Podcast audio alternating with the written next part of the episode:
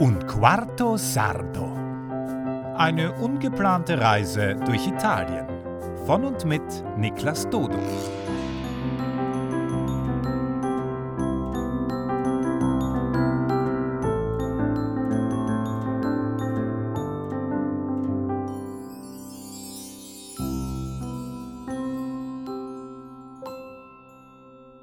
Vorwort.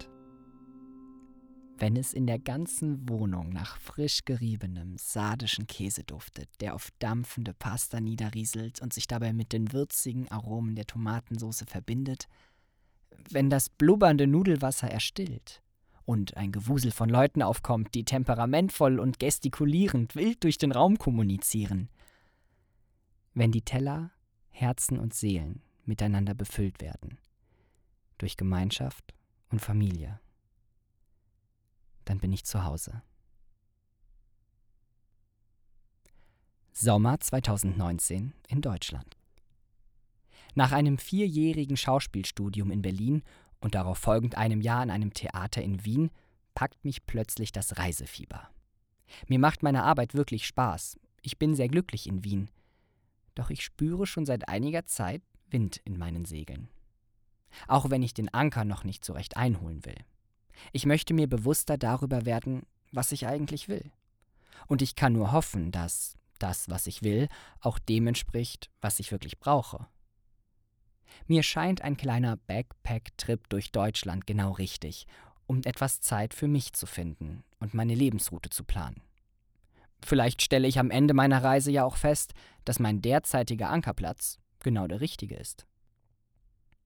Trotz italienischer Wurzeln wurde mir diese Sprache nie beigebracht, wenngleich ich sie für die schönste der Welt halte. Meine Nonna, meine Oma, die eigentlich Deutsche ist, aber einen Großteil ihres Lebens in Sardinien verbracht hat, führte mich dafür im Alter von zwölf Jahren in die Kunst der italienischen Küche ein. Folglich, und da wir als italienische Familie auch sonst nicht schlecht im Essen sind, ist das Kochen zu einer Leidenschaft für mein Leben geworden. Dabei sollte ich erwähnen, dass mein Nonno gebürtig aus Sardinien kommt und ich somit eigentlich kein Viertel Italiener, sondern ein Viertel Sade bin. Un quarto sardo eben. Denn kein Sade möchte als Italiener bezeichnet werden. Und andersherum. Die mediterrane Küche eint sie allerdings wieder. Daher soll mein Trip durch Deutschland zu einer Kochreise werden. Freunde, Bekannte oder auch Fremde sollen mir durch die kulinarischen Künste einen Einblick in ihr Leben geben. Ich überlege sogar, einfach von Haus zu Haus zu ziehen und um Einlass zu bitten oder in Lokalen fremde Menschen anzusprechen, die alleine an einem Tisch ihr Essen zu sich nehmen. Ich finde ja nichts trauriger anzuschauen als Menschen, die alleine essen. Ich fahre nach meiner letzten Vorstellung am Theater nach Nordrhein-Westfalen zu meinen Eltern. Dort nehme ich das Gästezimmer in Beschlag und kontaktiere erstmal ein paar potenzielle Gastgeber. Die Mutter einer ehemaligen Kommilitonin, zwei Festivalbekanntschaften, eine nahestehende Dozentin und weitere Menschen, die seit längerem immer wieder in meinem Kopf kreisen und über deren Leben ich so gerne mehr erfahren würde. Es dauert nicht lange und ich bekomme erste Zusagen für die verschiedensten Orte in ganz Deutschland. Dass mein Plan nicht wirklich aufgehen wird und ich in Italien landen werde, ahnt zu diesem Zeitpunkt niemand. Für meine Ausrüstung suche und recherchiere ich ein wenig im Internet. Nach ein paar Wochen findet sich so ein gebrauchter, riesiger brauner Deuter-Rucksack, ein leichtes Zwei-Mann-Zelt, Isomatte, Schlafsack, Mikrofaserhandtuch und allerlei anderer Krimskrams, den man für so einen Trip benötigt. Ich zerschneide und nähe aus einem großen Nackenkissen ein kleines, und meine Mutter kramt aus irgendeiner entlegenen Ecke unseres Fachwerkhauses einen fliederfarbenen Kissenbezug mit blöd lächelnden Luftballons in Pastelltönen. Der Bezug, der früher in meinem Babybettchen gelegen hatte, passt leider wie angegossen. Und meine Mutter lässt sich auf keine Diskussion ein. Das Ding kommt mit. Da Gewürze und Kräuter nicht in jedem deutschen Haushalt in voller Vielfalt vorhanden sind, bestelle ich mir ein paar Kunststoffreagenzgläschen mit Korkenverschluss und befülle diese mit verschiedensten Kräutern und Gewürzen. Die Gläschen verstaue ich dann in einer eigens dafür zweckentfremdeten Pinseltasche und beschrifte die Korken zu guter Letzt mit den entsprechenden Gewürznamen. Aus Jux beschrifte ich sie damals übrigens auf Italienisch. Völlig ahnungslos, welche Prophezeiung sich mir in diesem Moment offenbart. Weil ich auch Freunde in Österreich und der Schweiz besuchen möchte, entscheide ich mich für ein Interrail-Zugticket. Die Option Global Pass erlaubt mir dann, innerhalb meiner zweimonatigen Reise 15 Fahrten quer durch die EU zu unternehmen. Das Ticket ist auf den 4. Juni 2019 datiert. Somit hat meine Reise nun endlich ihren Startpunkt gefunden. Nach Abzug aller derzeitigen Ausgaben steht meine Reisekasse bei 800 Euro. Ich gehe davon aus, den Löwenanteil für Lebensmittel auszugeben, aber auch den ein oder anderen kulinarischen Lokalbesuch hoffe ich mir leisten zu können. Meine Eltern schauen meinem Treiben zwar etwas kritisch zu, aber wie in vielen Lebenssituationen habe ich ihr Vertrauen auf meiner Seite. Nur, dass ich meine Gitarre mitschleppen will, stößt bei beiden auf Unverständnis. Aber ich bin nun mal un quarto sardo und ein Dickkopf. Die Sarden sind schließlich für ihre Sturheit bekannt. Übrigens auch für ihr hohes Alter. Challenge accepted. Am Abreisetag verspreche ich meinen Eltern von mir hören zu lassen, ob über E-Mail, WhatsApp oder im Notfall auch über Rauchzeichen. Nach vielen Küsschen von Mami und ein paar letzten Fotos mit mir und meinem überdimensionalen Rucksack, der aufgrund meiner kleinen Körpergröße von 1,66 Meter noch viel größer wirkt, verabschiede ich mich und werde von meinem Vater zum Düsseldorfer Hauptbahnhof gefahren. Nach einem letzten Hab dich lieb, mein Jung und einer Umarmung meines Dads zerre ich meinen Rucksack in ein Abteil des Zuges und schreibe Werner, einem Freund aus Wien, bei dem mein erster Reisestopp sein wird. Er führte die Regie des letzten Stückes, bei dem ich die Hauptrolle spielen durfte, und aus dieser wundervollen gemeinsamen Arbeit ist eine sehr gute Freundschaft entstanden. Während ich die Daten der Fahrt in meinen Interrail-Pass eintrage und das Ticket dadurch zum ersten Mal genauer betrachte, finde ich einen Hinweis bezüglich der Gültigkeit für gewisse Strecken. Ich surfe dazu ein wenig im Internet und entdecke auf der Interrail-Website, dass mein Global Pass-Ticket für 370 Euro zwar in ganz Europa gültig ist, anscheinend jedoch nicht im Land meines Wohnsitzes, Deutschland. Ich bin sehr verunsichert und frage bei meinem ersten Umstieg in einem Reisezentrum nach. Die Dame hinter dem Schalter liest sich die Bedingungen ebenfalls auf der Webseite durch und beäugt mehrmals mein Ticket. Gibt aber dann doch zögerlich Entwarnung und bestätigt mir, dass mein Global Pass allem Anschein nach in Deutschland Gültigkeit hat. Durch meine Nonna habe ich gelernt, mir immer den Namen geben zu lassen. Und auch in diesem Fall bedanke ich mich freundlich bei der Bahnmitarbeiterin und bitte sie, mir ihren zu nennen, damit ich für den Fall der Fälle mich auf sie berufen kann. Bereitwillig nennt sie mir daraufhin ihren Namen, ist nun aber sichtlich nervöser und bittet mich, doch noch mal einen Moment zu warten, um einen ihrer Kollegen zu fragen. Nur um ganz sicher zu gehen. Der Kollege lugt daraufhin hinter seiner kleinen Lesebrille hervor, drückt dabei den Kopf in den Hals, sodass sein Kinn fast gänzlich verschwindet, und murmelt in meine Richtung ein zerknautschtes In das Land des Wohnsitzes sind nur Ein- und Ausreise erlaubt. Peinlich berührt schiebt mir die Dame daraufhin mein Ticket zurück und gibt mir in einem letzten Akt der Hilflosigkeit den Tipp, Interrail zu kontaktieren und dort nach einer Lösung zu fragen. Helfen kann sie mir leider nicht, und ich muss ohnehin in meinen Anschlusszug hüpfen.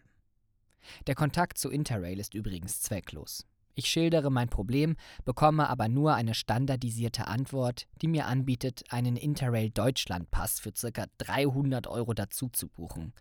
Das übersteigt meine finanziellen Möglichkeiten bei weitem, und so habe ich auf meiner Reise nach Wien viel Zeit, um nachzudenken. Aber eine Lösung findet sich vorerst nicht ein. Also schreibe ich, notgedrungen, meinen eigentlichen zukünftigen Gastgebern folgende Nachricht. Oh Mann, Niklas hat es mal wieder geschafft. Meine eigene Unaufmerksamkeit stellt mich mal wieder auf die Probe. Mein Global Pass Interrail-Ticket ist für alle EU-Länder gültig, außer für Deutschland. Tja ja, AGBs kommt schon, die liest doch eh niemand. Aber das heißt nun, dass meine komplette Deutschland-Tour ins Wasser fällt, sofern ich kein anderes Interrail-Ticket eintauschen kann. Es tut mir echt mega leid. Ich bedanke mich trotzdem für eure Gastfreundschaft und werde versuchen, unsere Kochdates irgendwie nachzuholen. Und jetzt? Puh, kein Plan. Italien soll schön sein. dieser so lapidar geschriebene Schlusssatz schlägt kleine, feine Wurzeln in meinem Kopf. Bei Werner angekommen, haben wir eine entspannte Woche mit viel gutem Essen, sonnigen Ausflügen und einem Besuch bei Irmi, einer herzlichen Wiener Pensionistin, die ich einst beim Kauf meines Weihnachtsschmuckes kennenlernte. Aus einem kurzen Plausch wurde eine lange philosophische Unterhaltung, in der sich unter anderem herausstellte, dass sie früher Geschäftsführerin eines erfolgreichen Restaurants war. Dass sich daraufhin die eine oder andere Kochstunde in ihrer Küche erhielt, versteht sich von selbst. Auf dem Stundenplan standen Kartoffel- und Serviettenknödel mit Schwammerl, gebackenes Händal oder Palatschinken. Für Werner macht sie nun Schinkenfleckerl, zubereitet in ihrem Schrebergarten auf einem Kugelgrill. Die Frau kann's halt. Geschützt vor der Mittagssitze unter einem Sonnenschirm lassen wir es uns schmecken, mit kühlen Getränken und sommerlichen Gesprächen. Und irgendwo zwischen dem Besuch bei Irmi und den vielen, vielen Eiskugeln, die Werner aus irgendeinem Grund immer schneller von dem Waffelhörnchen schmelzen wollen als mir, denke ich, warum eigentlich nicht? Ich liebe Italien, das Essen, die Sprache. Ja, gut, ich kann kein Italienisch, aber hey, ich bin un quarto sardo und das kann mir keiner nehmen. Ich habe meinen Koloss von Rucksack gefüllt mit Backpack-Kram und ein Interrail-Ticket für Europa, also auch Italien. Du wolltest frei sein und reisen. Bitte, hier ist deine Gelegenheit. Also hör auf nach Ausreden zu suchen und leg los. Keine Diskussion. Basta. Tatsächlich kommt mir dann ein paar Tage später das Woofen in den Sinn. Das steht für Worldwide Opportunities on Organic Farms. Eine Art Work and Travel. In verschiedensten Ländern kann man als Woofer auf Biohöfen arbeiten und mithelfen. Dafür erhält man Kost und Logis gratis. Pro Land ist nur eine sehr geringe Anmeldegebühr von ca. 20 Euro fällig. Mit meiner besten Freundin Birte hatte ich schon mal auf einem Hof in Dresden als Woofer gearbeitet und war sofort von dem Konzept begeistert. Jetzt scheint es mir die ideale Lösung für meine Situation. Ich melde mich daher für das Woofen in Italien an und schreibe sofort mehreren Höfen, die mir gefallen. Natürlich wünsche ich mir eine so schnelle Weiterreise wie möglich. Die Zeit meines Interrail-Tickets läuft. Doch, wie Italiener nun mal sind, nehmen sie sich gerne für alle Dinge sehr viel Zeit. Ein Hof antwortet mir jedoch bereits nach 24 Stunden und bietet mir an, mich schon in zwei Tagen aus Bologna abzuholen. Dort haben sie mittwochs wohl immer einen Marktstand und fahren danach auf ihren Hof außerhalb der Stadt. Ich muss nicht lange überlegen. Ich sage sofort zu. Nicht ahnend, welche Erlebnisse, Begegnungen und Erkenntnisse vor mir liegen. Aber eins ist klar. Der Anker wurde gelichtet. Die folgenden Seiten beschreiben nun meine Reise. Ich hatte eigentlich nie die Absicht, ein Buch oder einen Podcast daraus werden zu lassen. Zumindest nicht am Anfang. Deshalb sind die Kapitel nichts anderes als E-Mails, die ich mühselig auf meinem Smartphone getippt und mit endlosen Rechtschreib- und Autokorrekturfehlern an meine Eltern gemailt hatte. Daraufhin wollten auch andere Familienmitglieder meine Berichte erhalten, irgendwann Freunde der Familie, und als mein E-Mail-Verteiler immer weiter wuchs, dachte ich, dass in meinem Bericht vielleicht mehr steckt als nur ein Reisetagebuch. Und wer auch immer du bist, der du nun durch Lesen oder Hören zu dieser Geschichte gefunden hast, ich wünsche dir das gleiche Bewusstsein, den Mut, die Kochlust und vor allem die Inspiration, mit der mich diese Reise beschenkt hat und heute noch beschenkt. Es wird Zeit, loszugehen.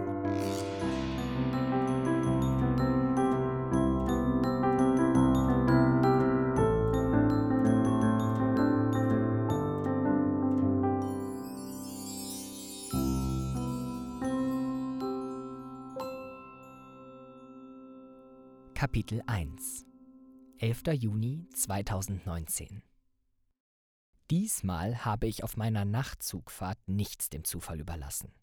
Nachdem ich auf meiner letzten um mein zwei Wochen altes MacBook erleichtert wurde, bin ich vorsichtiger geworden. Rucksack und Gitarre schön miteinander verschnürt und in die Gepäckablage über mich gelegt. Kopf zur Türseite, damit ich eine sich öffnende Türe auch sofort bemerke. Handy kommt mit in den Schlafsack. Was soll ich sagen? Alles noch da. Vielleicht auch deshalb, weil mein wertvollster Besitz mein Deuter-Rucksack ist. Und niemand wäre blöd genug, diesen Koloss mit sich zu nehmen, sofern er denn in der Lage wäre, ihn aus der Gepäckablage zu hieven, ohne sich selbst damit zu erschlagen. Ach ja, und die Kitara hängt ja auch noch dran. Ansonsten gibt's nicht viel zu melden von der Nightjet-Brücke. Ich hätte gern mehr geschlafen. Irgend so eine idiotische österreichische Ü40-Mädelsgruppe, möget ihr gekränkt sein, hielt es für nötig, nebenan bis 1 Uhr nachts rumzuschnattern und war sehr bemüht, sich dabei mit gackerndem bäuerlichen Gekicher gegenseitig zu übertreffen. Wie die Hühner auf der Stange.